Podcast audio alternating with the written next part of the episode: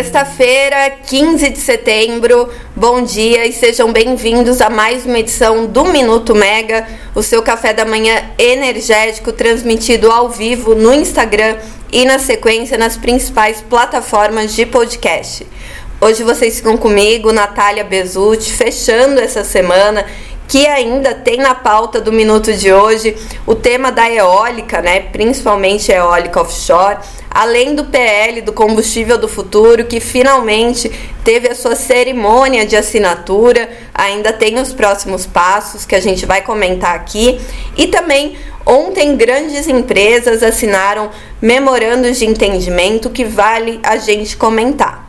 Vamos começar pela eólica, né, fechar essa, essa semana que foi tanto, tão falada, né, a eólica e principalmente a eólica offshore. Ontem a Elbia Ganum, presidente da Beólica, comentou que o PL 576 de 2021, que trata da regulamentação da geração offshore, já recebeu as assinaturas necessárias da Câmara dos Deputados na Câmara para tramitar em regime de urgência. O projeto, né, para quem lembra, foi lá é, aprovado pela Comissão de Infraestrutura do Senado em agosto de 2022 e acabou travando ali na Câmara. E o que, que prevê essa proposta, né, esse projeto de lei? Ele estabelece a concessão do direito de uso para geração de energia ou a outorga mediante autorização. A regra vale para empreendimentos. É, a regra vale para empreendimentos situados fora da costa brasileira, seja para geração eólica offshore, solar ou pelas marés. Além disso, ele disciplina arrecadação de royalties, compensação ambiental e também bônus de outorga, né? Se ele vai ser parcelado, como que ele vai se dar. Bom, segundo a Elbia Ganum, a associação junto ao IBP eles estão fechando as contribuições para o texto e ela espera, dentro das próximas duas semanas, estar em Brasília para contribuir com as discussões, até porque o próprio ministro Alexandre Silveira, durante sua participação no Brasil Wind Power, falou que esse PL deve ser aprovado até o fim do ano. E com base nessas expectativas, o Ministério de Minas e Energia também já está é, estruturando um grupo de trabalho para discutir o tema, um grupo de trabalho que deve contar com 18 órgãos públicos federais, além da empresa de pesquisa energética e do Banco Nacional de Desenvolvimento Econômico e Social. E a formação desse grupo deve passar por é, já pela aprovação na próxima reunião do Conselho Nacional de Política Energética, né? Entre o, os assuntos que vão ser discutidos no grupo tem dois sub, subgrupos e um deles vai tratar justamente das ações para mobilizar investimentos de forma segura. Ontem, quem deu essas informações foi a diretora do Departamento de Transição Energética do Ministério, a Mariana Espécie, e ela apontou que os resultados, né, após tudo isso acontecer, os resultados devem ser entregues 270 dias após a assinatura do PL. Então a gente fica no aguardo aí de como isso vai se dar. É um marco para a geração offshore, mas principalmente para a eólica. Os executivos, né, durante o Brasil Wind Power, falaram muito sobre isso que a, o desenvolvimento da cadeia demore um tempo, então o timing, né, o momento para a regulamentação sair é o de agora, deve sair até o fim do ano, para que a indústria pro, possa se preparar e desenvolver, e desenvolver a cadeia eólica offshore. E falando nesse tema, a Petrobras, né, que durante o evento também anunciou 23 gigawatts em, é, em, projetos né, em 10 áreas para licenciamento ambiental junto ao IBAMA, projetos que teriam sido protocolados nessa semana. Ontem ela também comunicou a assinatura de um memorando de entendimento junto com a Casa dos Ventos e a Total Energies. O acordo ele prevê o estudo de possíveis investimentos em projetos de eólica onshore, offshore, solar hidrogênio e outros projetos de baixo carbono. Outro acordo que foi anunciado ontem é que após um investimento de 400 milhões de euros da Air Liquid em um eletrolisador, a Total Energies anunciou um memorando de entendimento para comprar metade da produção desse eletrolisador, né, dessa geração que deve ocorrer a partir de 2026. E essa metade a metade dessa produção equivale ao que? 10 mil toneladas de hidrogênio verde e mais 5 mil toneladas de hidrogênio de baixo carbono.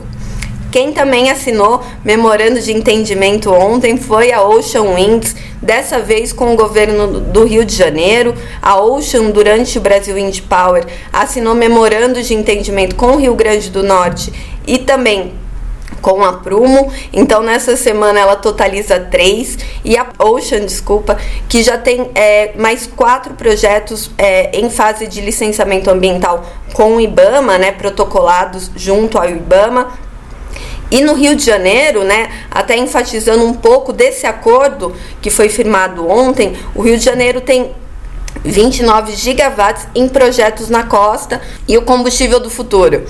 Com quase uma hora de atraso, ontem, o evento, a solenidade para assinatura do projeto de lei, o projeto de lei que vem sendo anunciado pelo ministro de Minas e Energia desde junho. Então, ontem teve a solenidade de assinatura e o presidente Luiz Inácio Lula da Silva estava meio sem voz, então ele deixou o, o ministro Alexandre Silveira falar, né? Deu a voz ali para ele e Silveira aproveitou para emplacar aquelas frases, né, que ele gosta, como foguete não tem ré, foi bem comemorado, inclusive no em post do Instagram do ministro, e comemorar também o PL que deve atrair investimentos de mais de 250 bilhões. Um outro ato solene, né, depois da assinatura, é aguardado para encaminhamento do texto ao Congresso Nacional. Bom, a gente já falou muito, né, do que tem, das misturas, do etanol também aqui dentro do combustível do futuro, que também deve colocar o hidrogênio verde aí na pauta, mas vamos falar do que está previsto a partir dele. Ele conta com seis eixos, né? E vai usar a metodologia de avaliação do ciclo de vida completo do combustível, incluindo as etapas de geração de energia, extração, produção e o seu próprio uso. O texto também tra é, trata da integração de outros programas do governo. Dentro dele tem o Renova Bio, o programa de etiquetagem veicular, o Rota 2030 e também o combustível sustentável de aviação do SAF. Se aprovado, ele também cria um outro programa, que é o do diesel verde, e também é, ele também passa a ser vinculado, né? As atribuições passam a ser vinculadas à Agência Nacional do Petróleo, Gás Natural e Biocombustíveis, tanto para os, os é, o combustível sintético, que esse é um outro marco dentro do programa Combustível do Futuro, quanto é no exercício das atividades de captura, estocagem geológica do dióxido de carbono, que também fica a cargo da ANP. A gente fica na expectativa então de quais vão ser os próximos passos. E falando nos próximos, na próxima semana, a gente já começa segunda-feira com uma reunião do Comitê de Monitoramento do Setor Elétrico no dia 18. Na terça, na reunião da ANEL, a gente tem dois assuntos importantes para acompanhar, né, de discussões. Um, dele, um deles é a abertura da consulta pública para discutir a representação da resposta da demanda na operação e formação de preço do setor a partir de janeiro de 2024. O programa ele ficou mais conhecido, né? É um é um projeto piloto que tem sido prorrogado pela ANEL desde 2017, mas ele ficou mais conhecido durante a crise hídrica, principalmente porque as indústrias, né, tinham que avisar quando elas conseguiriam reduzir o consumo e, aí, né, a partir de 5 megawatts médios para a próxima semana e aí ajudar na escassez dos recursos energéticos. Então, amanhã a ANEL, a, ANEL discute a abertura da proposta de consulta pública para representação né, dessa resposta da demanda nos modelos a partir de 1 de janeiro. também tem o resultado da consulta pública 5 de 2021, que discute o tratamento a ser dado pelas distribuidoras de energia aos créditos tributários do ICMS, da base de cálculo do PIS/PASEP e da COFINS.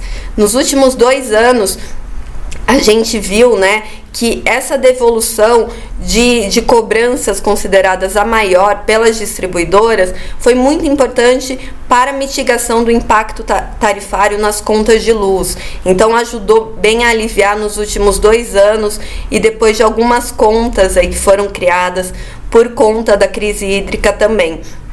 Então vamos ver como é que fica esse resultado da consulta pública e a gente apurou que a Abrad já teve uma reunião com o relator do projeto, o Fernando Mosna, o diretor Fernando Mosna, para tratar de uma segunda fase. Então isso também deve ser debatido na terça-feira na reunião da ANEL. Bom, e eu fico por aqui, fechando a semana e desejando uma ótima sexta-feira e um bom fim de semana a todos. Obrigada, tchau, tchau e até a próxima.